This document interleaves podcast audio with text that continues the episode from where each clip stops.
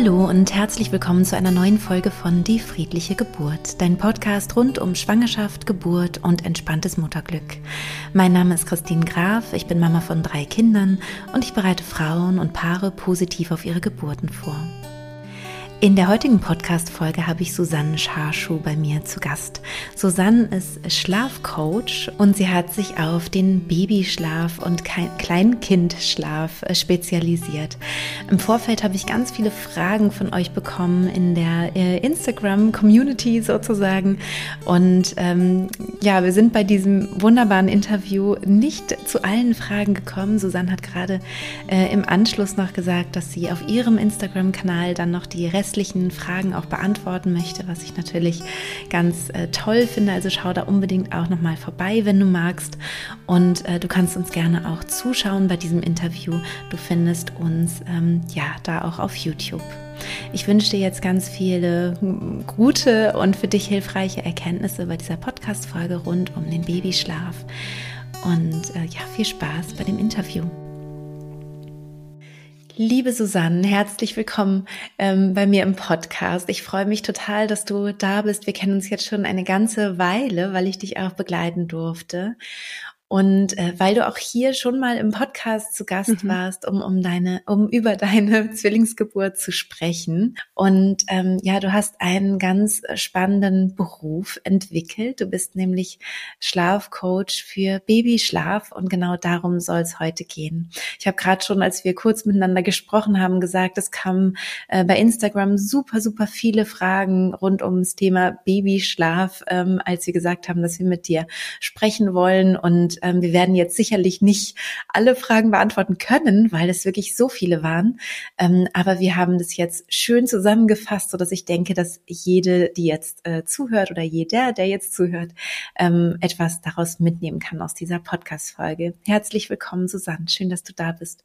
Vielen Dank, Christine. Ich freue mich, dass ich da sein darf. Ja, ja. Erzähl doch mal, wie du zum äh, Thema Babyschlaf gekommen bist.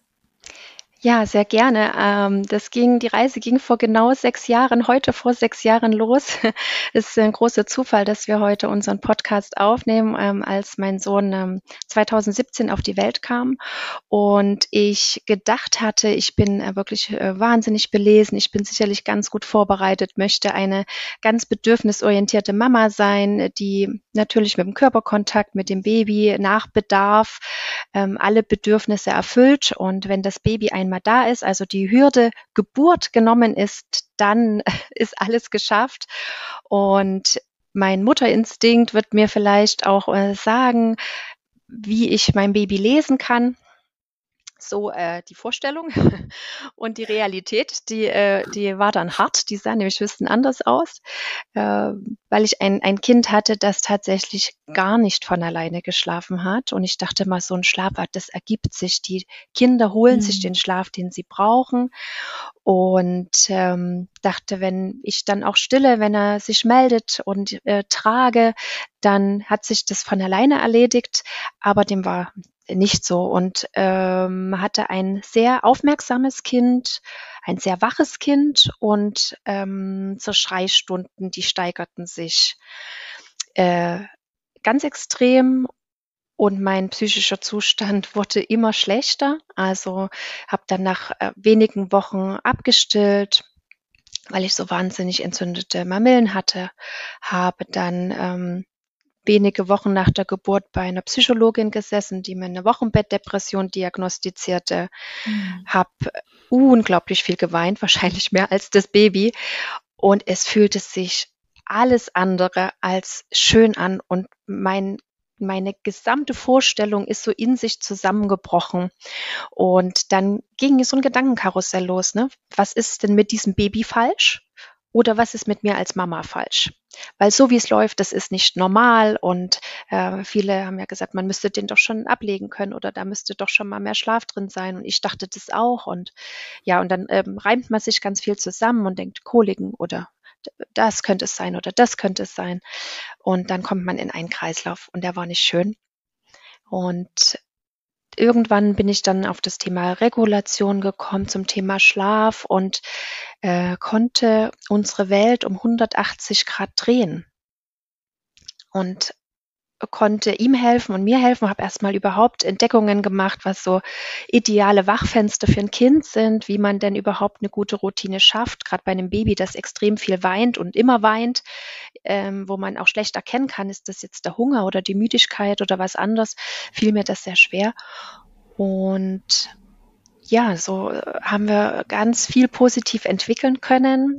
Habe dann Montessori für mich entdeckt, Respectful Parenting für mich entdeckt, hatte plötzlich wieder Spaß am Mama sein, ähm, an der gemeinsamen Zeit mit meinem Kind, habe berufsbegleitend studiert. Das war vorher undenkbar. Und ja, habe mich privat viel damit beschäftigt, noch mit Schlafthemen. Und irgendwann kam dann der Wunsch nach einem Geschwisterchen. Und ähm, ja, dann saß ich eines Tages äh, bei der Frauenärztin und äh, die sagte, herzlichen Glückwunsch, hier drauf sind zwei Eibläschen.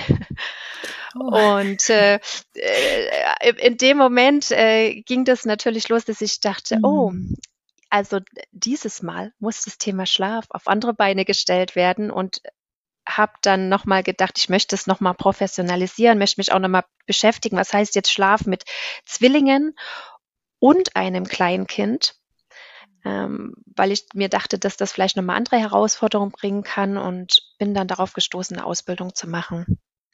Habe gedacht, das wäre natürlich eine schöne Ergänzung auch für, für die Zeit zu Hause, in der Elternzeit, um auch in Austausch zu bleiben, um eben auch so ein bisschen was für mich als, als Mensch, als, als Susanne zu machen, nicht nur als Mama. Mhm. Und habe die Ausbildung gemacht, war aber mit paar Inhalten dann irgendwie hatte ich dann nicht so ein Bauchgefühl, dass ich dachte, das ist jetzt die, den Weg, den ich mir so vorstellen kann.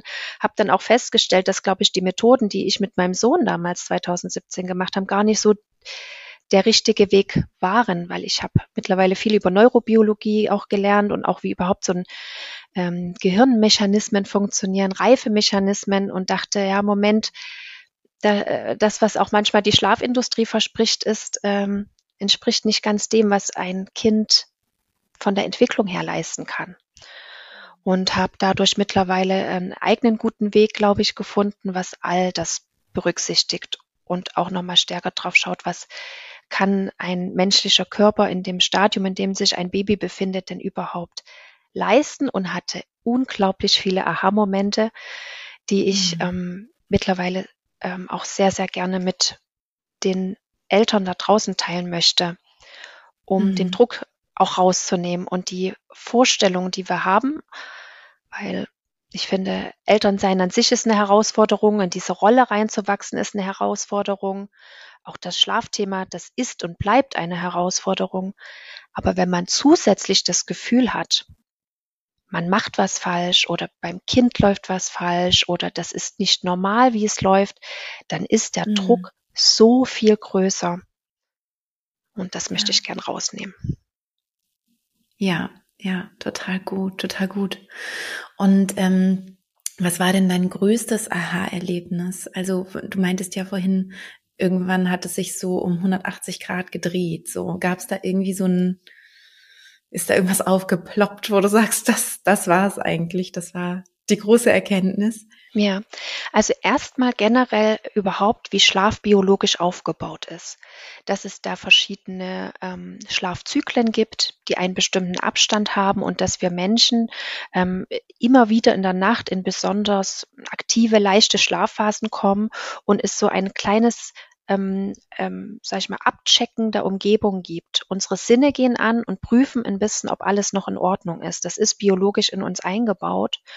Und das muss dazu führen, dass es ein, ein, ein Durchsuchen der Umgebung gibt. Ein Gucken, ist meine Bindungsperson noch da? Ein Gucken, habe ich ein Bedürfnis? Und dass das bei Kindern auch viel kürzer ist und Kinder viel aktiveren Schlaf haben, das hat mir auch ganz viel erklärt, warum mein Sohn vielleicht ja ähm, jede Stunde oder alle zwei Stunden sich irgendwie gemeldet hat, warum er also warum dieses Baby überhaupt auch so, so laut und unruhig geschlafen hat. Also da war ich total perplex. Ich dachte, die schlafen halt so ganz friedlich, wie es in den Medien so dargestellt ist, auf dem Rücken, weiß gekleidet, nur mit einer Windel in einem hellen Raum.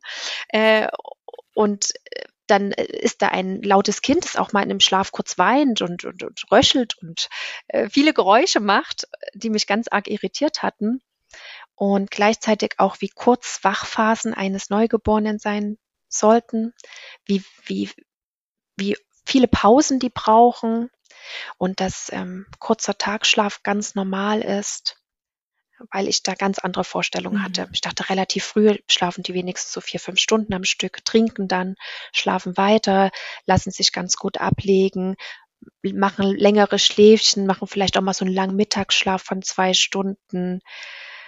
Das war so ein bisschen die Vorstellung und dachte auch, die, die, die machen von ganz mhm. alleine die Augen zu, wenn die müde sind. Es braucht vielleicht gar nicht so viel Unterstützung und man kann da mit dem Kinderwagen unterwegs sein, sein Latte Macchiato süffelnd durch die Innenstadt laufen, was natürlich dann bei vielen Kindern gar nicht der Realität entspricht. Und ich glaube, diese Erkenntnisse zu haben, hat für mich auch viel bewirkt, auch zu sagen, es läuft hier nichts falsch. Und aber später dann nochmal habe ich natürlich, also es gab dann auch viele ähm, Methoden, auch am Anfang, auch in meiner Ausbildung noch, wo, wo es natürlich heißt, ja, nach diesen Schlafzyklen müssten die Kinder auch lernen, diese zu verbinden. Und was ich mittlerweile weiß, ist, dass man dazu gar nichts lernen muss. Schlaf ist ja ein rein mhm. biologischer Prozess. Da kommen ganz viele Faktoren mhm. natürlich zusammen, auch hormonell, auch durch ähm, bestimmte Taktgeber werden wir dann eine äußere Taktgeber wie Licht, wie soziale Aktivität, wie natürlich auch so ein bisschen Essenszeiten, innere Taktgeber von meinem Körper. Und ähm, da kommt ganz viel zusammen und wenn dann auch noch vielleicht Entspannung dazu kommt und eine gewisse Müdigkeit, dann ergibt er sich der Schlaf. Und da muss man auch nichts lernen. Auch die Schlafzyklen zu verbinden, das kommt ganz automatisch, auch mit einer Begleitung, weil dann viel gewarnt wird, mach nicht zu viel und trag nicht zu viel und begleite auch nicht zu viel oder still nicht zu viel, weil dann wird sich das nie verbinden, dann verwöhnst du das Kind und dann bleibt es immer so. Und das ist nicht der Fall. Das, was wir nur nicht wissen, ist, wie lange das natürlicherweise dauert, dass das Kind das automatisch macht. Die gesellschaftliche Vorstellung schließt irgendwie alles in diesem ersten Lebensjahr ab. Da ist dann schon, das sind an, also angeblich ja, ganz ja. viele Meilensteine, die dann kommen. Ne? Wenn das erste Essen da ist, dann wird es schon besser. Mit sechs, acht Monaten hört man oft, dass Kinder vielleicht auch gar nichts mehr nachts brauchen mit einem Jahr, es sind ganz große Meilensteine, kann das Kind dann vielleicht auch ausziehen aus dem Elternschlafzimmer oder auch alleine Sachen machen, ähm, müsste schon ganz viel durchschlafen, braucht dann auf jeden Fall nichts mehr zu mhm. trinken. Mhm. Und das entspricht nicht der Realität. Und das weiß man mittlerweile auch aus Studien ziemlich gut, also neueren und sehr gut gemachten Studien kann man das sehr gut sehen, dass sich Schlaf überhaupt erst im zweiten Lebensjahr etwas valider konsolidiert. Ja. Und mhm. wenn man aber das Gefühl hat, das muss ganz am Anfang schon passieren, dann kommt ein unglaublicher Druck rein, dass man da vielleicht auch ja. Bedingungen falsch setzt. Ja. ja, und das und dieser Druck, ähm, der überträgt sich ja dann auch, ne? Genau, ja, also da überträgt sich auch viel, weil man auch ähm, Erwartungen hat und denkt, das stimmt was nicht, weil man aber auch natürlich nie beigebracht bekommen hat oder lernt, wie geht man dann damit um, was sind vielleicht auch Signale eines Kindes, da habe ich auch ganz viel zu gelernt, was, wie kann ich denn überhaupt erkennen, dass mein Kind jetzt müde ist, was gibt's da für ganz mhm. kleine Feinzeichen? Und wie kann ich die überhaupt lesen? Ich kannte nur späte Anzeichen, also wirklich in Genen, ein Quengeln, ein, ein ganz dolles Unruhigsein.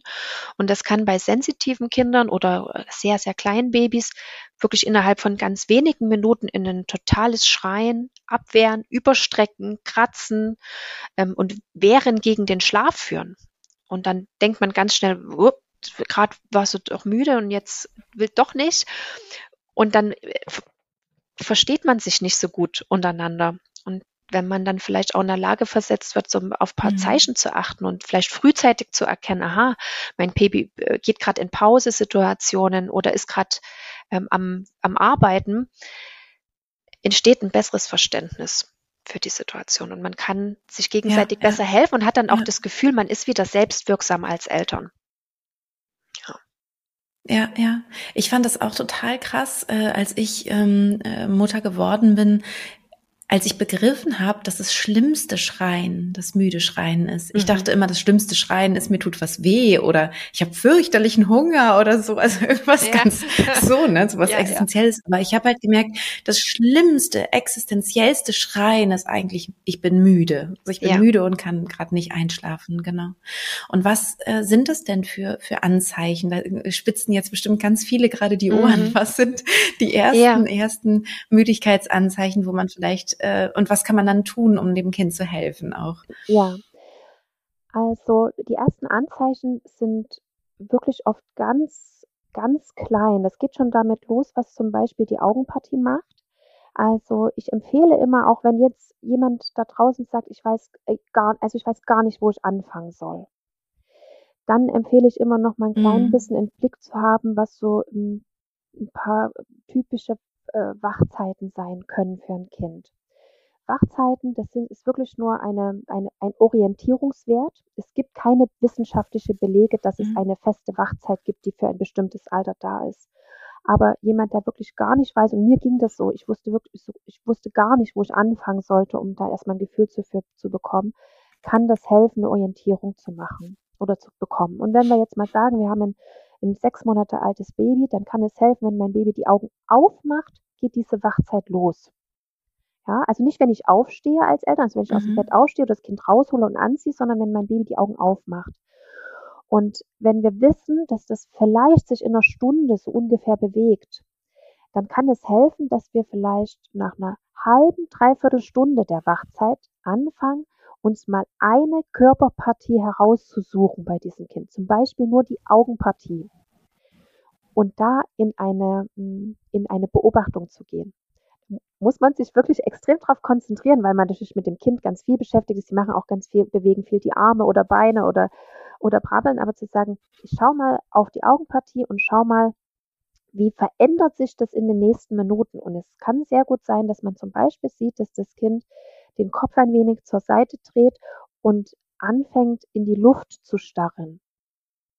Also die Konzentration verliert, gar nicht mehr auf die Hände schaut oder auf das, ähm, sage ich mal, das Spielzeug oder die Eltern, die gerade in der Bespaßung sind, sondern die Augen bewusst wegdreht, dass es zum Beispiel auch ähm, vermehrt die Hände an den Kopf nimmt, dass es mehr Berührungen im Gesicht gibt, dass die Kinder versuchen, in die Regulation zu kommen, indem sie sich mehr an den Körper fassen, mehr, ähm, ja, wie gesagt, in die Augenbereich weil am Anfang gelingt es den Kindern gar nicht so, zum Beispiel die Augen so klassisch zu reiben mit den Fäustchen. Man muss es ja auch lernen, erstmal die Koordination zu haben.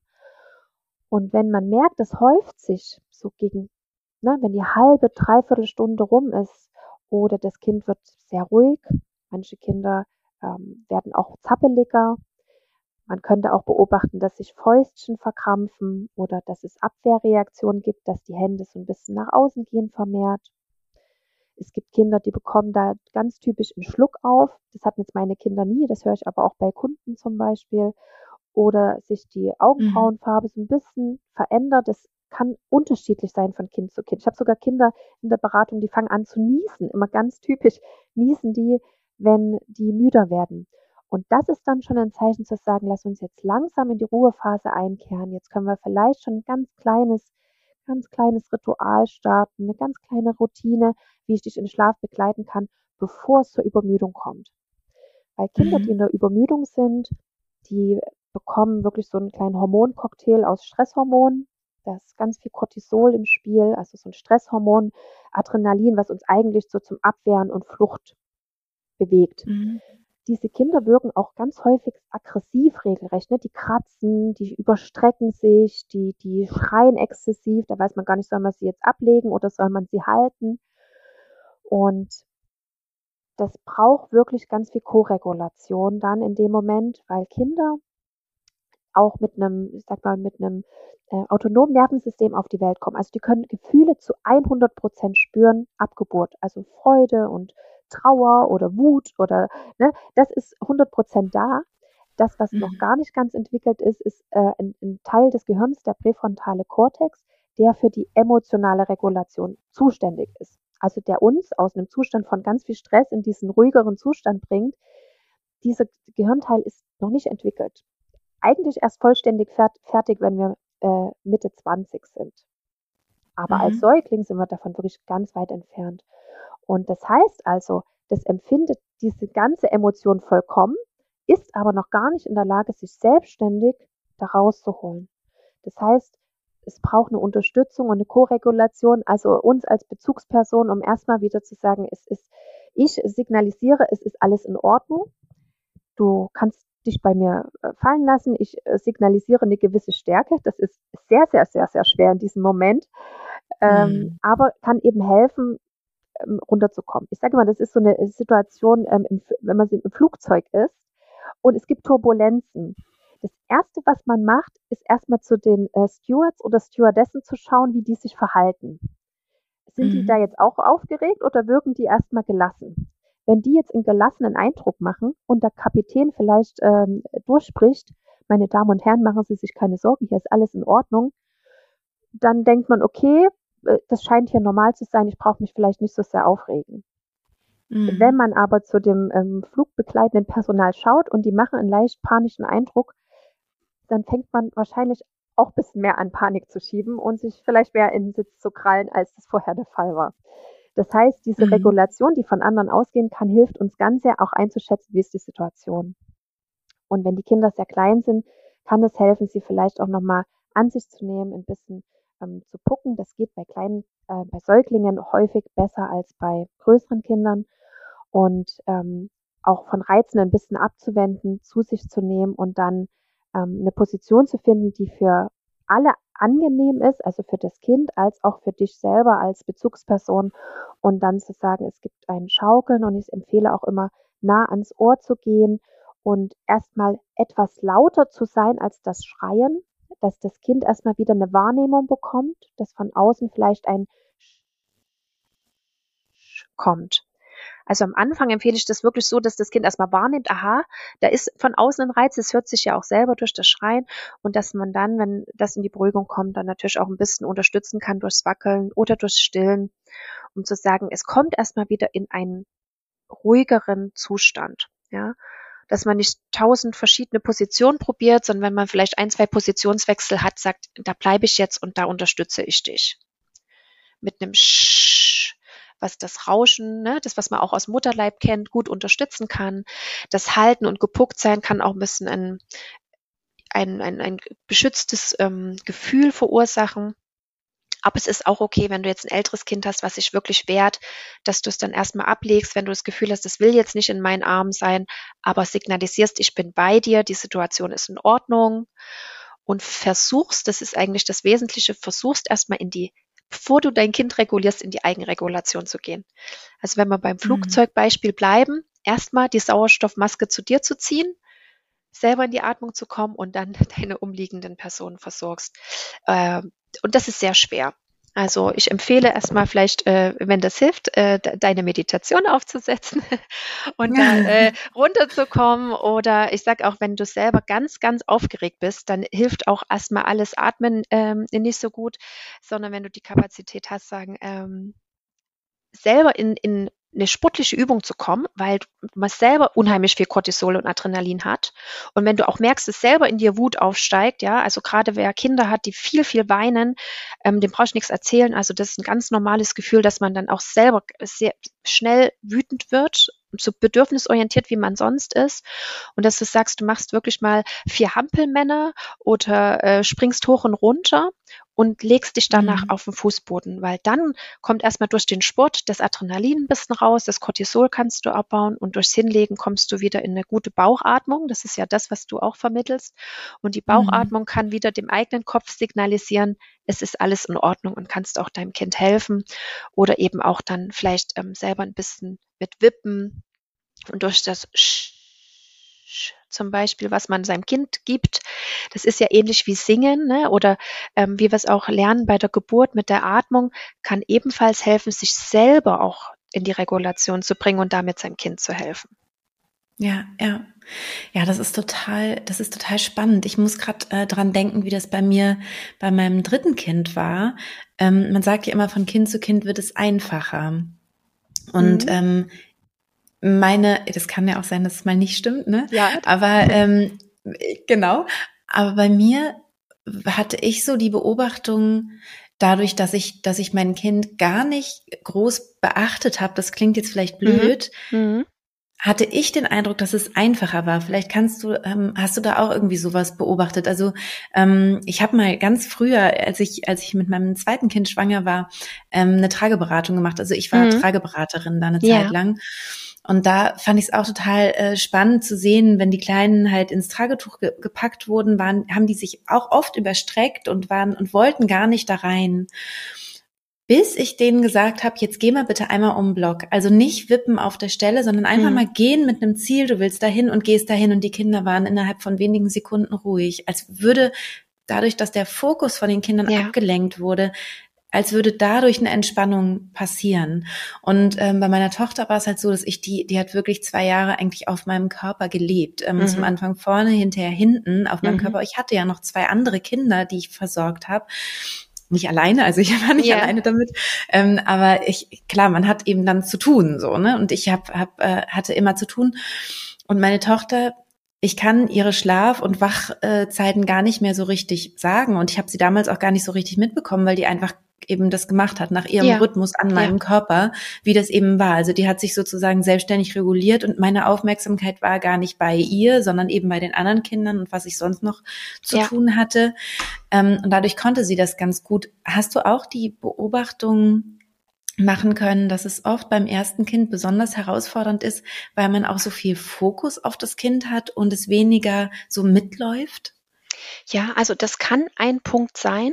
Also auf jeden mhm. Fall. Und ich glaube, das Thema auch, dass man den Fokus woanders hinlenkt, hat auch viel damit zu tun, dass man dann selber anders reguliert ist, weil man sich ja. nicht so drauf konzentriert, was passiert jetzt mit dem Kind, sondern man hat ein anderes Ziel. Und dadurch, dass man dieses Ziel, also das andere Ziel hat, ist man selber ja auch erstmal wieder okay, darum geht's. Das empfehle ich auch manchmal bei der Einschlafbegleitung, dass man sagt, geh, ne, ähm, geh lieber nochmal durch, was wolltest du einkaufen äh, oder ja. was, was wolltet ihr vielleicht noch gemeinsam machen, dass du schon mal so ein bisschen deine Pläne durchdenkst, wo, wo man, was man ja eh gerne abends vielleicht nochmal macht, wo man sagt, das habe ich alles nochmal zu tun. Ähm, also wenn man natürlich mit seinem Kind sich beschäftigen will, ist das auch fein, aber wenn man jetzt sagt, ich ähm, habe da so einen Fokus drauf, kann das tatsächlich total gut helfen. Und es ist im Prinzip der Effekt zu sagen, man geht ja in eine eigene Regulation, weil man nicht sich so auf Schreien konzentriert. Das kann total gut helfen. Ob das mhm. das erste Kind tatsächlich ist, das kann auch mit der mit der eigenen Unsicherheit manchmal zu tun haben, genau. die man genau. beim ersten Kind natürlich zum Teil mehr hat als bei anderen ja. Kindern, weil man schon weiß, Mensch, die haben es auch irgendwie haben es geschafft und wir haben es alle irgendwie geschafft. Also so schlecht können mhm. meine Entscheidungen nicht gewesen sein. Das ist beim ersten Kind natürlich was anderes. Es hängt aber auch tatsächlich viel mit dem Temperament zusammen. Also es kann gut sein, das habe ich in den Beratungen auch manchmal, dass es das mittlere Kind ist oder das älteste Kind oder ich habe ja auch manchmal Familien, die eine ähnliche Konstellation haben wie ich selber, also die schon ein Kleinkind haben und nochmal Zwillinge bekommen haben, wo es dann ein der, der Zwillinge ist obwohl man ja auch sagt, die Bedingungen gerade bei Zwillingen sind exakt gleich, also ne, Geburtsdatum mhm. gleich, also eh, wirklich alles vom Tagesablauf und trotzdem ist ein Kind anders. Und das hat wirklich auch sehr viel damit zu tun, wie ist das Temperament und der Charakter eines Kindes. Und da gibt's manchmal die, die, die, die, die einfachen Kinder, ne, ich sage immer so, das sind so die Löwen, äh, so vom Löwenzahn von dieser Pflanze, ne, die man so findet, die wächst überall und die ist easy going und egal wie die Umweltbedingungen sind, so ein Löwenzahn, der wächst halt überall. Und dann gibt's mhm. eben auch so ein bisschen die, äh, ja, ich sag mal so, die, die Tulpenkinder, ne, die brauchen ein bisschen, aber die blühen dann auf, die brauchen erstmal ein bisschen, bis der Frühling kommt und dann kommen die raus. Und dann gibt's auch die Orchideenkinder, die ganz zarten, sensitiven Kinder. Das sind häufig sehr neugierige Kinder, die sind aufmerksam, die scheinen immer alles zu analysieren und aufzunehmen und die haben große Schwierigkeiten runterzufahren. Die, mhm. äh, ich sage immer, der, der, der Gehirndeckel, der Kopfdeckel ist aufgeklappt, die saugen alles auf und da ist dann mhm. sehr schnell eine Überreizung da und die sind wir auch gefühlt von einer Minute, es war noch alles okay, zu es ist alles zu spät, wirklich in einem Fingerschnips, kann man sagen. Ja. Und ja. Äh, wie dieses Kind auf die Welt kommt, das kann sehr unterschiedlich sein. Und es kann manchmal das erste sein und es kann aber auch das sechste oder siebte Kind sein, äh, wenn man mehrere Kinder hat. Und das ist manchmal sehr wertvoll, das auch ein bisschen einschätzen zu können, was habe ich hier für ein Kind, weil jedes dieser Kinder hat ganz tolle Besonderheiten. Und wenn man weiß, auf was man sich dann einstellen muss, zum Beispiel auch die Eltern von sehr sensitiven Kindern, was braucht denn dieses Kind? Wie, wie kann ich diesem Kind dann helfen, eben auch mal abzuschalten? Ähm, auf was muss ich vielleicht eher achten? Das fällt dann auch schwer, auf so Signale zu gucken, weil die so neugierig wirken. Ne? Was mhm. zeigen die mir? Äh, das ein bisschen dann kennenzulernen unter dem Aspekt, ich habe hier vielleicht ein sensitives Kind, kann helfen, weil auch manchmal sieht man, wenn man dann zum Beispiel in so Krabbelkurse geht, dann hat man da manchmal die Löwenzahnkinder neben den Orchideenkindern und die, die Orchideen-Mamas und Papas, die fragen sich dann, was ist denn mit meinem Kind falsch? Aber man hat einfach mhm. ein bisschen ein anderes Pflänzlein und es braucht eine andere Erde und das muss man manchmal anders gießen als das, ähm, ich sag mal, ne, den, den Löwenzahn, die, der, das braucht eine andere Umgebung. Und wenn man aber so, ich sage mal, ähm, ne, Babyschlaf ist eh so wie so ein Garten, ne? Und wenn man vielleicht weiß, was habe ich für eine Pflanze und ich weiß, was habe ich hier für einen Nährboden, für eine Erde bei mir in meinem System Familie und dann kann ich auch gucken, wo passt dieses Pflänzlein gut hin und wie muss ich das pflegen und ist es eher ein sonniges Gewächs oder muss ich das vielleicht auch in Halbschatten stellen? Und wenn ich das ein bisschen gestaltet habe, dann, ja, dann wachsen die so schön und jede Blume und jede Pflanze ist doch so wunderschön. Ähm, da muss es nicht so den Garten geben, den es in der Gartenzeitung gibt, der uns halt immer vorgelebt wird. Ja, voll das schöne Bild. Das ist ein ganz, ganz, ganz tolles Bild und zeigt so, wie individuell das eigentlich ist, ne? Und dass ja. man es halt nicht pauschalisieren kann. Genau. Und es ist halt auch so, dass mhm. man sagt, man kann gute Rahmenbedingungen legen. Das kann man tun als Eltern. Also man mhm. kann, ne, das wie ein Gärtner auch sagt, er kann natürlich gucken, dass der Boden locker ist. Er kann gucken, wo steht das Pflänzlein richtig. Er kann auch schauen, wann muss man zur richtigen Zeit gießen oder braucht dieses Pflänzlein, sag ich mal, eine Rankhilfe und vielleicht, äh, ne, dass die hochranken kann, braucht die einfach was anderes als eine andere Pflanze. Und dies, die Rankhilfe ist man vielleicht selber. Andere brauchen sogar ein Gewächshaus, um gut wachsen zu können. Und, und gleichzeitig ist es auch so, dass man trotzdem mal einen harten Winter hat oder einen sehr heißen Sommer. Das ist nichts, was man beeinflussen kann.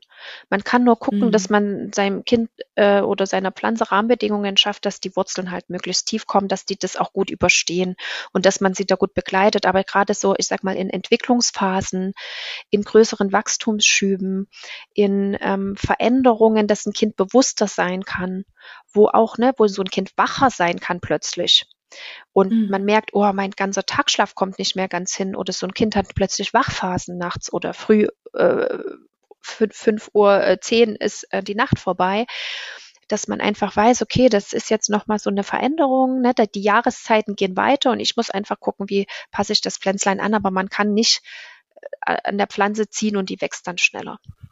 Ja, ja. Ja, das ist, ähm, ist wirklich ein tolles Bild. Das passt auf ganz, ganz vielen Ebenen. Susanne, wir haben ja so viele Fragen bekommen. Ja. Und ähm, ich würde die jetzt gerne so ein bisschen durchgehen. Ich habe ja schon angekündigt, wir können nicht jede ähm, Frage hier ähm, leider äh, berücksichtigen. Ja. Das waren einfach zu viele, aber wir haben so ein bisschen, oder du hast vor allem so ein bisschen Kategorien geschaffen. Und lass uns doch mal schauen, ähm, wie weit wir hier, äh, wie weit wir hier kommen. Ja. Ähm, die erste Frage wie, wäre, wie kann ich meinem Baby beibringen, durchzuschlafen? Ja, genau, das ist eine so der häufigsten ersten Fragen, die kommt. Ne? Ähm, wann schlafen Kinder durch, ja, oder wie kann ich das meinem Kind beibringen? Und äh, da muss ich immer eine ganz harte Wahrheit sagen, ähm, ähm, dass wir nie, es wird nie durchschlafen, weil wir Menschen nie durchschlafen. Und da muss man ein bisschen ausholen, bevor jetzt alle beim Podcast abschalten und sagen, oh, das ist jetzt aber nicht so eine gute Nachricht. Ähm, muss man einfach sagen, wir Menschen sind ähm, rein ähm, biologisch und von der Schlafbiologie so aufgebaut, dass wir, ähm, das hatte ich vorhin schon erwähnt, zyklisch schlafen. Also es gibt so Schlafphasen. Das beginnt alle allerdings erst so um den vierten Lebensmonat herum. Also ich sag mal, zwischen dem dritten und fünften Lebensmonat kann man das beobachten, dass es wirklich eine biochemische Umbauaktion im Gehirn gibt, ab dem wir zyklisch schlafen. Das heißt, wir haben ähm, eine Phase des Einschlafens äh, und driften dann in eine tiefere Schlafphase und wieder eine leichtere Schlafphase, wieder eine tiefere, eine leichtere, also in so wellenförmigen Bewegungen. Und an diesen leichten Schlafphasen, die ähm, sage ich mal, oben auf der Welle sind, da gibt es immer, und das bleibt unser gesamtes Leben lang so erhalten, eine Phase, wo wir ähm, und, unser, unser Körper sind alle Sinne anschaltet, alle Antennen anschaltet und erstmal guckt und überprüft, ist da ein Bedürfnis, ist da alles noch in Ordnung, ähm, brauche ich was oder ist hier irgendetwas komisch? Und wenn das, wenn es ein Bedürfnis gibt, ne, ob das Hunger ist oder eine Einschlafhilfe oder ein, ein Schmerz oder ähm, vielleicht auch sich was an der Situation tatsächlich verändert hat, ne, dann kommt es dazu, dass wir uns wach machen. Ansonsten kann es sein, dass man sozusagen weiter schläft vermeintlich und wir da, uns daran nicht erinnern. Aber es gibt ziemlich gute Studien mittlerweile. Mit dem EEG kann man das ja recht gut sehen, dass auch wir Erwachsenen manchmal bis zu zwölf so Wachphasen in Anführungszeichen haben, an die wir uns gar nicht erinnern. Also das bleibt so und bei uns Erwachsenen ist es so, sag ich mal, anderthalb bis zwei Stunden, dann kommt man an diese Phase und bei Kindern ist das nur so die Hälfte der Zeit. Aber dass wir an diesen mhm. Zustand kommt, das bleibt so. Und das hat wirklich sehr gute Gründe. Also erstmal ist das entwicklungsbedingt sehr wichtig, weil ähm, Kinder viel Nahrung brauchen. Die brauchen unheimlich viele Kalorien und auch Vitamine und Mineralstoffe, um dieses extreme Wachstum, was ja Kinder in diesen ersten Lebensjahren haben, zu bewältigen. Und man geht auch davon aus, so anthropologisch, dass das ähm, evolutionsbedingt so ist, dass wenn wir acht Stunden in einem Tiefschlaf verbracht hätten, wahrscheinlich als Menschheit oder die vorhergehenden Generationen das nicht überlebt hätten, weil es Tiere gegeben hätte oder äh, das Feuer ausgegangen wäre oder es Angriffe gegeben hätte oder wie auch immer. Also wir hätten das nicht überlebt. Und dieser acht Stunden Schlaf, der ist auch, also dieses, lass uns mal nachts acht Stunden durchschlafen, das ist auch eigentlich erst seit ähm, der industriellen Revolution seit es auch künstliches Licht gibt, man länger abends auf sein kann und seit es auch so diese Fabrikzeiten gibt, morgens, was weiß ich, um fünf, um sechs Uhr geht man in die Fabrik und also das heißt, der Nachtschlaf muss, muss konsolidiert nachts stattfinden. Seitdem ist das eigentlich erst weitestgehend so und das ist so in unserer Menschheitsgeschichte, wenn man das mal so betrachtet, wie, wie lang es, sage ich mal so, die ersten Hominide gab, bis heute wirklich nur so lang wie so ein Wimpernschlag. Und da kann man mhm. nicht davon ausgehen, dass das in uns schon so verankert ist. Von das daher heißt, dass ich, wird ja. man nie durchschlafen. das heißt, dass, wenn, ja, wenn ich ähm, tagsüber, ich, ich bin so eine Powernapperin, die, mhm. ähm, die halt am liebsten, ich glaube, am liebsten würde ich so zwei, dreimal am Tag so zehn Minuten schlafen und einen Powernap machen und habe dann immer voll das schlechte Gewissen, weil ich denke, das kann ich doch jetzt nicht bringen, dass ich mich schon wieder hinlege, ähm, weil mir das ja auch nicht vorkommt wie zehn Minuten. Ne? Mir kommt das ja vor, als hätte ich drei Stunden geschlafen, ja, bin ja. danach total erholt mhm. und Genau. Du würdest sagen, das ist ganz natürlich eigentlich, ja, ja. wenn ich mich aus der industriellen, industriellen Revolution, wenn ich mich wieder verabschiede ja. und wieder zurückfinde.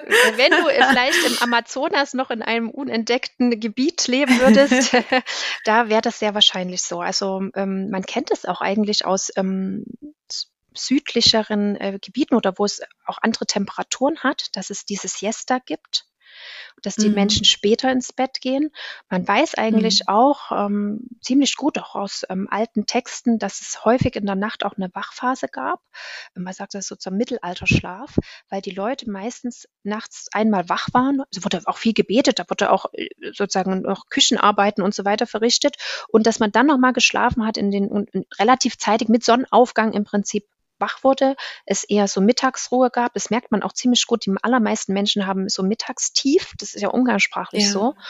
Und dann äh, später, ich sag mal, oder wenn die Sonne untergeht und auch der Lichteinfluss macht ganz viel aus mit unserem Schlafempfinden, mit unseren Rhythmen, die wir als Menschen haben.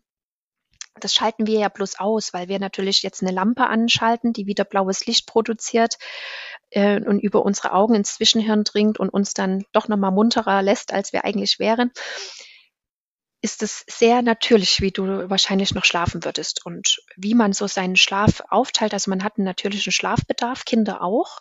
Ne? Das mhm. ist natürlich deutlich höher, vielleicht eher so ähm, 12, 14, 15 Stunden, Neugeborene vielleicht sogar 18 Stunden. Und das sinkt natürlich mit dem Alter. Bei uns Erwachsenen ist das vielleicht sechs, acht Stunden. Das ist auch angeboren. Mhm.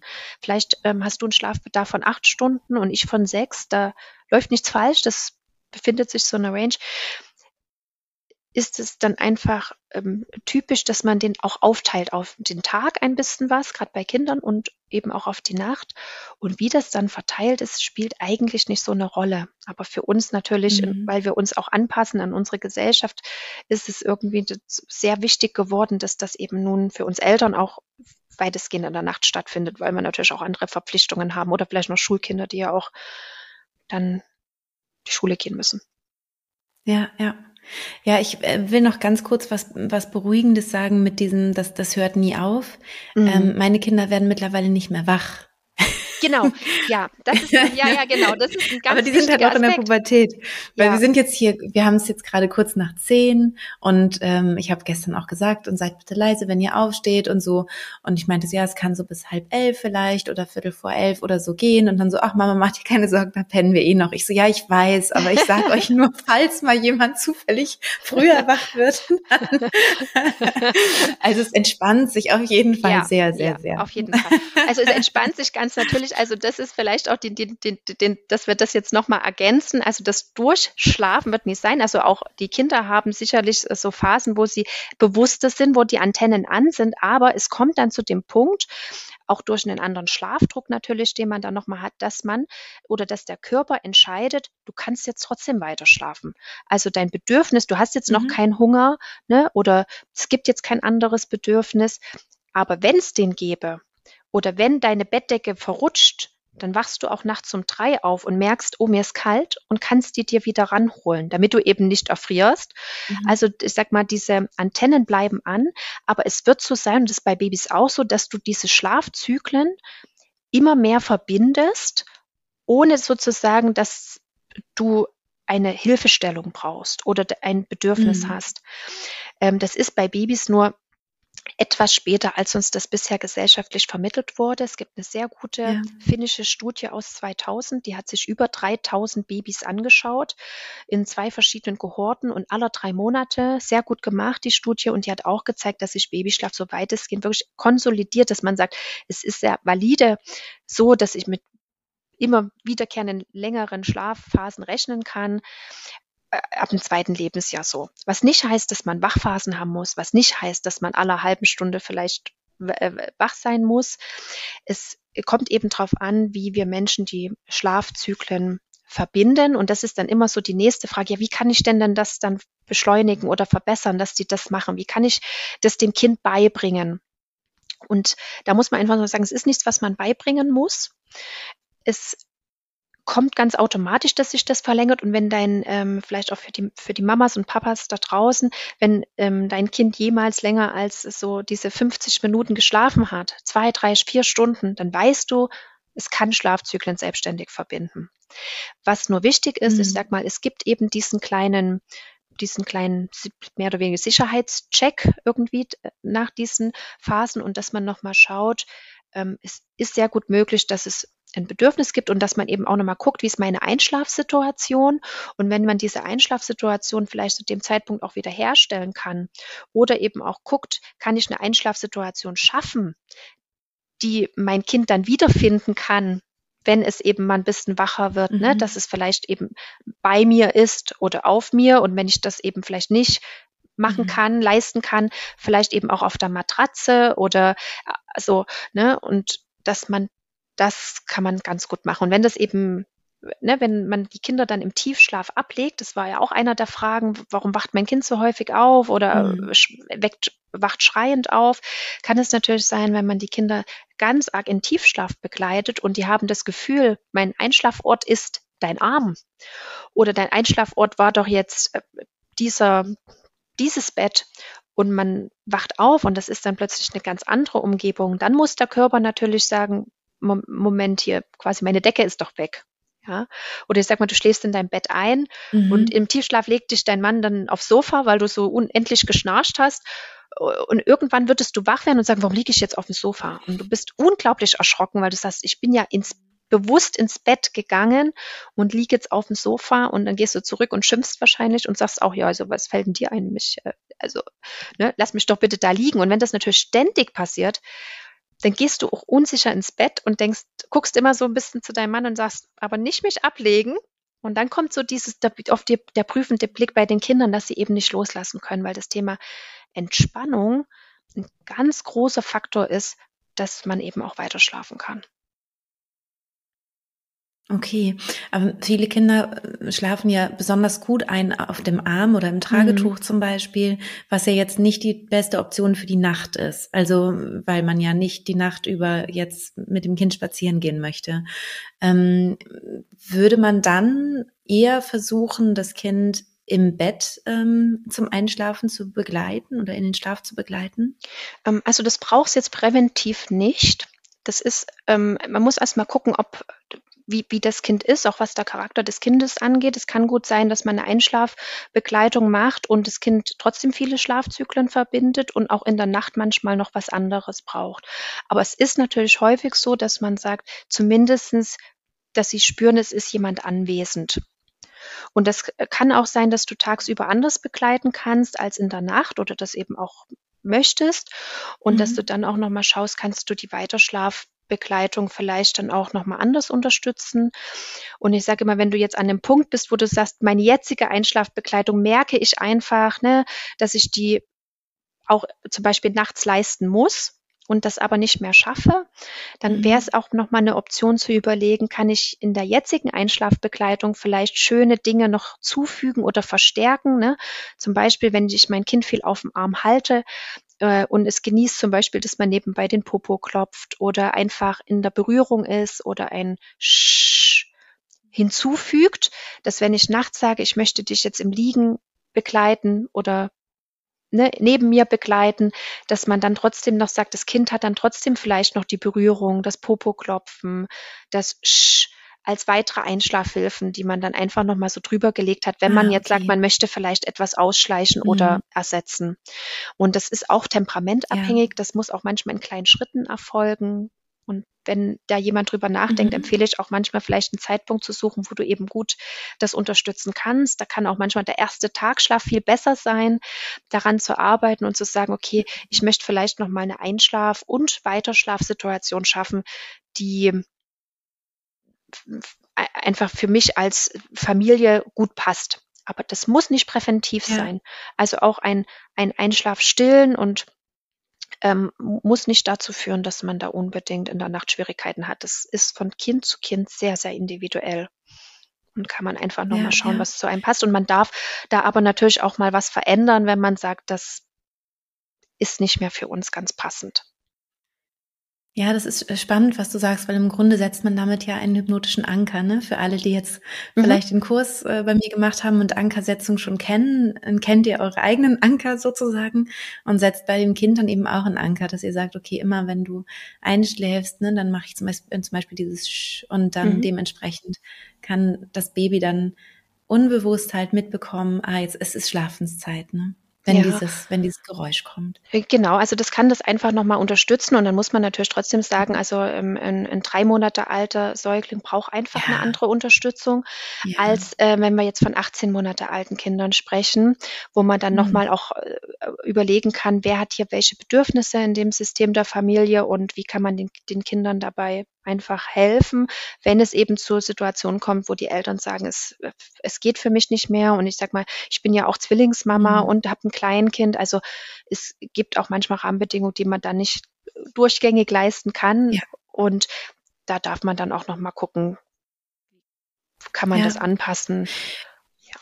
Ja, ich habe hab da selber so eine so eine Erfahrung gemacht, ähm, wenn ich sehr klar war, dass mhm. es dann dass dann die Dinge gut geklappt haben. Also sei es, dass es das Abstillen war oder auch das, das Einschlafen. Meine Tochter zum Beispiel, die so super an meinem Körper geschlafen hat, ist abends überhaupt nicht gut eingeschlafen. Mhm. Das heißt, die ähm, hat mal lang gebraucht und ist meistens erst eingeschlafen, wenn ich eingeschlafen bin. Also sie war schon zwei, wo sie noch zwei Stunden Einschlafhilfe brauchte. Mhm.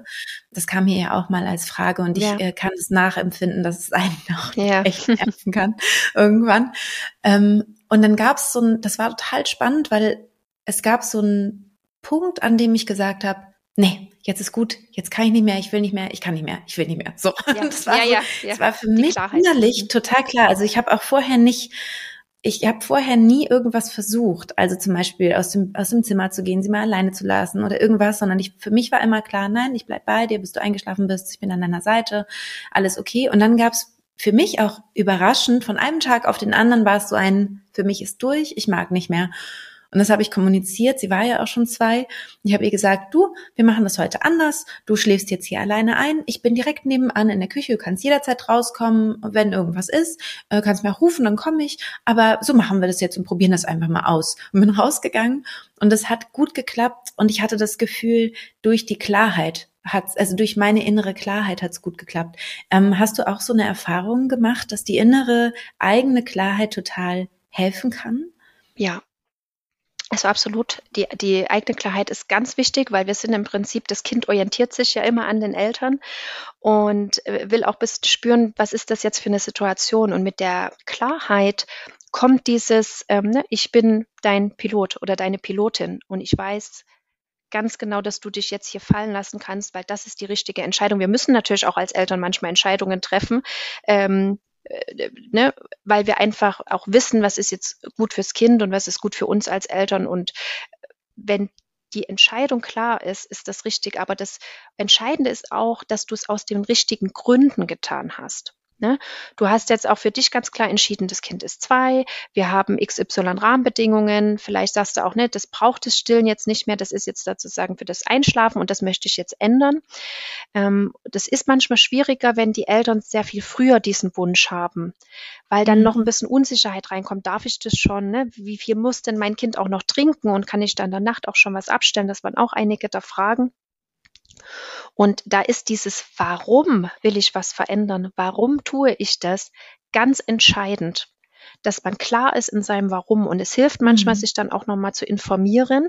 Sind das jetzt meine eigenen Beweggründe, dass ich sage, ich als Mama oder Papa oder Oma ja. oder Bezugsperson, wie auch immer, will das jetzt ändern? Kann dann auch, kann dann auch ganz anders koregulieren, weil ich weiß, das ist jetzt die richtige Entscheidung, weil ich es aus den für mich richtigen Gründen tue. Oder macht man es, weil alle mhm. anderen sagen, Mensch, das, also das ist doch nicht normal. Das kann auch manchmal eine Partnerschaft so sein. sein. Ja, das ist genau, natürlich das auch kam ja häufig auch in den Fragen, ne? Genau. Ja, das, was das, ist, wenn mein, mein Partner, Partner. Ja, also was ist, wenn mein Partner das anders sieht? Also da äh, mhm. empfehle ich wirklich nochmal auch zu sagen, da bedarf es ganz viel Wissen, Hintergrundwissen eben zu der neurobiologischen Mechanismen, die es überhaupt braucht, was überhaupt auch reife Mechanismen im Körper eines Kindes, auch gehirnreife Mechanismen braucht. Ne? Oft hört man, mhm. Kinder müssten das schon alleine können. Das ist das, was ich am Anfang gesagt habe. Dadurch, dass diese Eigenregulation, dieses Ich reguliere mich selbst, von der Gehirnentwicklung nicht möglich ist, ist es nochmal so entscheidend zu sagen, wenn ein Kind sich regulieren muss, braucht es eine Bezugsperson, an der es das sozusagen über, üben kann, ja. über Spiegelneuronen auch. Ja. Und dass das Alleinsein ja. gar keinen Fortschritt bringt, dass das Kind nur aufhört, sich zu melden. Es wird genauso oft wach. Genau, und, und das ist ganz, ein ganz, ganz entscheidender Punkt, auf den ich jetzt zum, zum äh, Abschluss nochmal gerne, noch mal gerne eingehen würde, nämlich es gibt Kinder, die sich abschalten. Also ja. wenn man, ähm, wenn man ein Kind alleine lässt, in dieser, in, also die Einschlafbegleitung quasi sein lässt, das Kind ablegt, in ein anderes Zimmer geht, das Kind schreien lässt, wartet, bis es aufhört von alleine, dann stimmt es, dass die Kinder ruhig werden. Es stimmt auch, dass mhm. die Kinder vermeintlich äh, gut schlafen. Ähm, aber es gibt ganz, ganz viele Folgeschäden, weil die Kinder ähm, nur lernen, ich bin auf mich selbst gestellt, es ist niemand für mich da und das hat einfach im, im Folgenden, im Leben ganz, ganz äh, schwerwiegende ja, ähm, äh, Folgen, die dann der erwachsene Mensch auszutragen hat. Nämlich es ist niemand für mich da, ich bin ganz alleine, ähm, ich ähm, ich bin ungeliebt oder was auch immer. Also was wir unseren Kindern auf gar keinen Fall ähm, als Information mitgeben wollen, weil wir das Urvertrauen eben stärken wollen, damit es eben Erwachsene werden, die total im Vertrauen sind, dass alles gut ist und dass sie ihr Leben gut meistern können und dass sie geliebt und umsorgt sind und alles wunderbar, äh, so die, die Basis sozusagen gelegt ist. Magst du dazu noch mal kurz was sagen? Weil das war nämlich auch noch eine Frage, die kam. Es kamen noch so viele andere Fragen. Ähm, ich fürchte aber, das schaffen wir einfach jetzt nicht in dieser Podcast-Folge, sonst würde es das sprengen, aber diese Frage finde ich noch ganz, ganz wichtig, ähm, nochmal zu beantworten. Ja, also das ist absolut richtig.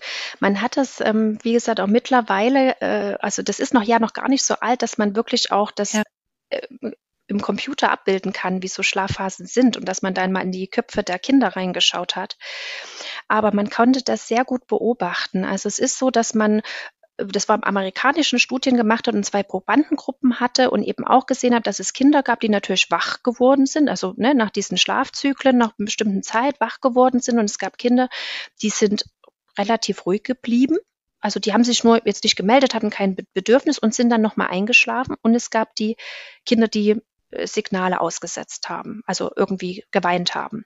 Und die hat man unterteilt in die Self-Soother, also fälschlicherweise als Selbstberuhiger bezeichnet, aber nur in dieser Studie, weil die sich, die haben sich nicht selbst beruhigt, die hatten sich noch nicht gemeldet.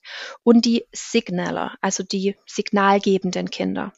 Und was man geschlussfolgert hat, ist, dass man gesagt hat, ach ja, dann müssten doch die Signaler nur lernen, wie man sich selbst beruhigt, zur Self-Soothing kommt.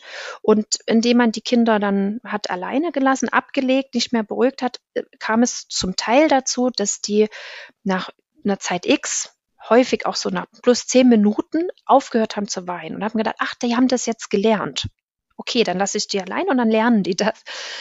Und dann später hat man aber halt auch in der neurobiologischen auf einmal Erkenntnisse gehabt und hat eben genau das gesehen, hat gesagt, am Moment, diese Areale, die eigentlich für diese vermeintliche Selbstberuhigung, die emotionale Regulation zuständig sind, die sind doch noch gar nicht ganz ausgebildet.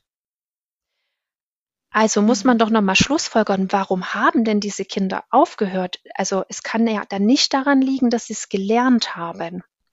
Und man weiß einfach, dass dieses Schreien auch unglaublich viel Energie verbraucht, also äh, auch ne, Körperfunktion ja. und das braucht ja auch sehr viel. Und dass es tatsächlich dazu kommt, dass die aufhören zu weinen. Und im Amerikanischen ist ja diese Quiet Out Methode, Färber-Methode bei uns sehr ähm, noch verbreitet und da hat man auch viele Untersuchungen gemacht und kann in den EEGs sehr gut nachvollziehen, dass diese Kinder nach wie vor gleichbleibend häufig wach werden. Es gab einen Unterschied, dass die schlaftrainierten Kinder und die nicht schlaftrainierten Kindern einen Unterschied hatten in der Nacht von nicht wach werden von ähm, 15 Minuten. Also das war der Unterschied nach einem Schlaftraining, dass Kinder vermeintlich 15 Minuten über die gesamte Nacht länger geschlafen hätten. Ansonsten wurden die genauso häufig wach, haben aber festgestellt, es wird niemand kommen und das ist nicht das richtige Signal. Es gibt eine einzige Ausnahme, die ich hier mal sagen würde. Also falls jemand da draußen ist und ähm, ein Schrei- oder High-Need-Baby hat und sagt, er kommt an seine körperlichen Grenzen und ist kurz davor, da gewaltsam zu werden, weil ich sag mal, die Eltern, die dem pausenlos ausgesetzt sind, also ich glaube, das ja die, diejenigen, die können sich vielleicht angesprochen fühlen, dann ist das mal in Ordnung zu sagen, du bleibst kurz hier in Sicherheit, ich gehe ganz kurz raus, beruhige mich wieder, ähm, sammle mich wieder und komme dann zu dir zurück dass da nichts passiert am Kind. Also so bedürfnisorientiert, wie man sein will, ist das die einzige Ausnahme, wo ich sagen mhm. würde, lass es dann lieber ganz kurz mal da auch zurück, dass du kurz dich sammeln kannst, aber ansonsten bringt es überhaupt keinen Fortschritt, vor allen Dingen nicht, was das Schlafen angeht. Da ist es wirklich eher ratsam zu sagen, schau noch mal, welche Einschlafhilfen für euch nachhaltig passen, wie darf dein Baby dann vielleicht auch einschlafen und eben vielleicht auch weiter schlafen. In der Regel braucht es eine gewisse Unterstützung das kann aber auch sein, indem du kurz reingehst und signalisierst, ich bin für dich da. Und es kann auch mal mit einem Streicheln oder einem Sch oder einem kurzen Halten passieren, dass die Kinder weiter schlafen. Also vielleicht als Beispiel, ich habe meine Babys, meine Zwillinge, anders als bei meinem Sohn noch, da muss ich sagen, jetzt im Nachgang waren das auch eher so ein bisschen so in die, in die verhaltenstherapeutische Trainingsrichtung gehende Maßnahmen, wenn ich es jetzt heute mit meinem jetzigen Wissen vergleiche. Ne? Ähm, mhm. Und mein Kindern jetzt, also meinen Zwillingen, habe ich die von der ersten Minute an in jeden Schlaf begleitet. Und diese Kinder, die sind jetzt zwei geworden, meine Mädels, schlafen auch, also in Anführungszeichen durch, beziehungsweise melden sich nicht. Es gibt mir Situationen, da weiß ich auch mit zwei, in der fünften Stunde, viel Schlafdruck ist weg, die zweite Nachthälfte ist recht aktiv, kann ich sie zu mir holen, alle schlafen gut weiter und die, es gibt Nächte, da melden die sich gar nicht mehr, obwohl ich sie jeden Tag begleite. Also das ist auch meine Botschaft. Ähm, mit, mit ein bisschen Geduld und der Begleitung gebt euren Kindern so viel mehr mit und stellt vielleicht nochmal andere Fragen. Nicht nur, wie schläfst du durch? Wann schläfst du durch? Äh, wie, wie kann das möglichst schnell gehen? Wie kann ich dich schnell alleine ins Zimmer legen? Sondern stellt euch die Fragen, was möchte ich meinem Baby mitgeben, was für, für den Rest seines Lebens was schönes Schlafen ausmacht? Was möchte ich, dass vielleicht mein Baby mal seinen Kindern vermeintlich mitgibt, was schönes Schlafen ausmacht? Wie kann es für uns alle schön sein, ähm, in dieses Schlafzimmer zu gehen? Und wenn man sich die Fragen stellt, dann kriegt man vielleicht auch noch mal andere Antworten darauf. Toll. Ich danke dir, liebe Susanne. Ich finde, das waren ganz, ganz tolle Schlussworte, die du gefunden hast, auch nochmal so in dieses Positive ähm, reinzugehen. Und ich denke, wir sollten vielleicht, wenn du Lust hast, mal irgendwann Instagram Live machen, ähm, ja, wo einfach nochmal neue Fragen vielleicht oder auch die anderen Fragen noch ähm, mit besprochen werden können. Ähm, das, äh, das denke ich, ist auf jeden Fall total sinnvoll. Also für alle, die Lust haben, ähm, dich äh, ja noch weiter kennenzulernen, äh, folgt uns da gerne auf Instagram und vielleicht magst du auch nochmal sagen, wie man überhaupt dich finden kann, wenn man vielleicht sagt, ich möchte eine individuelle Beratung ähm, mit dir. Ja, sehr gerne. Ja. Genau, also ich glaube, auf Instagram ist auch ein, ein sehr guter Kanal. Es ist, ihr habt mir ja alle Fragen geschickt und es äh, ist für mich ganz äh, wunderbar. Dann kann ich die jetzt auch alle nochmal nach und nach vielleicht auch individuell beantworten, weil es so tolle Themen dabei mhm. waren. Also da könnt ihr gerne einfach nochmal vorbeischauen, dass ich die da nochmal aufgreifen kann, dass wir nochmal Live machen, dass weitere Fragen gestellt werden können. Und ihr findet mich unter www.schlafschön-coaching.de. Ähm, da findet ihr auch den Online-Kurs von mir für alle Kinder zwischen 0 und 18 Monaten weil für mich die Termine manchmal so begrenzt sind von der Zeit. Und da sind alle Fragen drin, vor allen Dingen eben auch ein Kurs für Zwillingseltern, also sowohl für Einlingseltern gedacht, als eben auch mal für uns Zwillingseltern, die sich auch so gerne nach Antworten sehnen.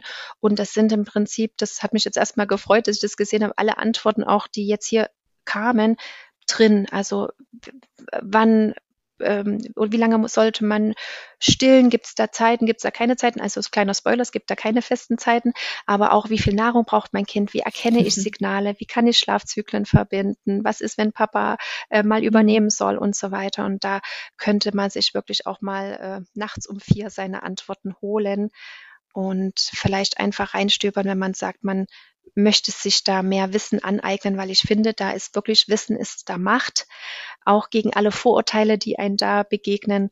Und das wäre ein schöner, ähm, glaube ich, Anstoß da zu gucken und natürlich auch eine eins zu eins Beratung, wenn jemand sagt, er möchte ganz individuell ähm, da, dass wir auf seine Familiensituation schauen. Ja, ja. Und wie heißt dein Instagram-Account? Der heißt auch ähm, Schlafschön-Coaching. Also da könnt ihr gerne Super. Äh, nachschauen. Und freue ich mich, wenn ihr äh, nochmal schreibt oder euer, euer Feedback gebt äh, und ich euch natürlich auch ein bisschen weiterhelfen kann mit ein paar Inspirationen zu dem Thema. Genau. Und ich ähm, verlinke das natürlich alles hier auch in den Show Notes und bedanke mich ganz, ganz herzlich bei dir, Susanne, dass du dir die Zeit genommen hast, hier über dieses ähm, ja wichtige Thema zu sprechen. Ich weiß noch, dass das für mich bei meinem ersten Kind die größte Herausforderung mhm. war, der unglaubliche Schlafmangel, der mich da ja. wirklich gequält hat, die ersten ja. Monate, muss man wirklich sagen. Ja. Ähm. Von daher ist es total schön, dass man da einfach auch Unterstützung finden kann ähm, bei dir.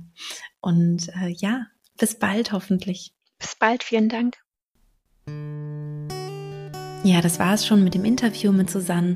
Ich freue mich sehr, dass sie hier war. Und wenn du Lust hast, kannst du gerne nochmal in die Podcast-Folge mit ihr reinhören, wo sie über ihre Zwillingsgeburt spricht. Ähm, sie hatte sich da ja auch mit äh, der friedlichen Geburt vorbereitet mit meinem Online-Kurs. Und das ist wirklich ein sehr, sehr schöner Geburtsbericht und äh, macht, glaube ich, ganz viel Mut, egal ob du Zwillingsmama bist oder Einlingsmama. Das ist äh, da in dem Fall ganz egal. Ich wünsche dir natürlich von ganzem Herzen, wenn du gerade ähm, ja so eine Herausforderung vielleicht hast bei, bei der Schlafbegleitung, dass dir die Podcast-Folge helfen konnte, dass du Unterstützung finden konntest, Ideen, wie du vielleicht jetzt noch einen Schritt weitergehen kannst und ähm, wünsche dir natürlich auch, dass sich die Schlafsituation verbessert, ähm, dass du dich wohler damit fühlst, dass du weniger gestresst bist möglicherweise, dass du auch ausgeschlafener sein kannst. Ähm, und lass dir von einer äh, Mama mit jugendlichen Kindern noch einmal gesagt sein, dass, ähm, dass sich das Schlafverhalten wirklich in den ersten Jahren gut verbessert und verändert und ähm, ja, du ganz bald auch wieder durchschlafen können wirst und all deinen Schlaf nachholen kannst. Ich weiß noch, dass es bei mir eine Zeit gab, wo ich dachte, ich werde nie wieder ausgeschlafen sein in meinem ganzen Leben nicht mehr, weil ich so müde war. Und ähm, nein, das, das kommt und das wird auch bei dir so sein. Und ähm, manchmal hilft es ja, diesen, diesen Blick in die Zukunft zu haben und äh, zu merken, nein, mit 15 oder so will mein Kind sicherlich nicht mehr bei mir im Bett schlafen und ich muss es auch nicht mehr begleiten. Und natürlich ist es schon viel, viel früher der Fall. Ja, und so ähm, schicke ich dir ganz, ganz liebe Grüße und freue mich, wenn du bei einer neuen Podcast-Folge wieder dabei bist. Deine Christine.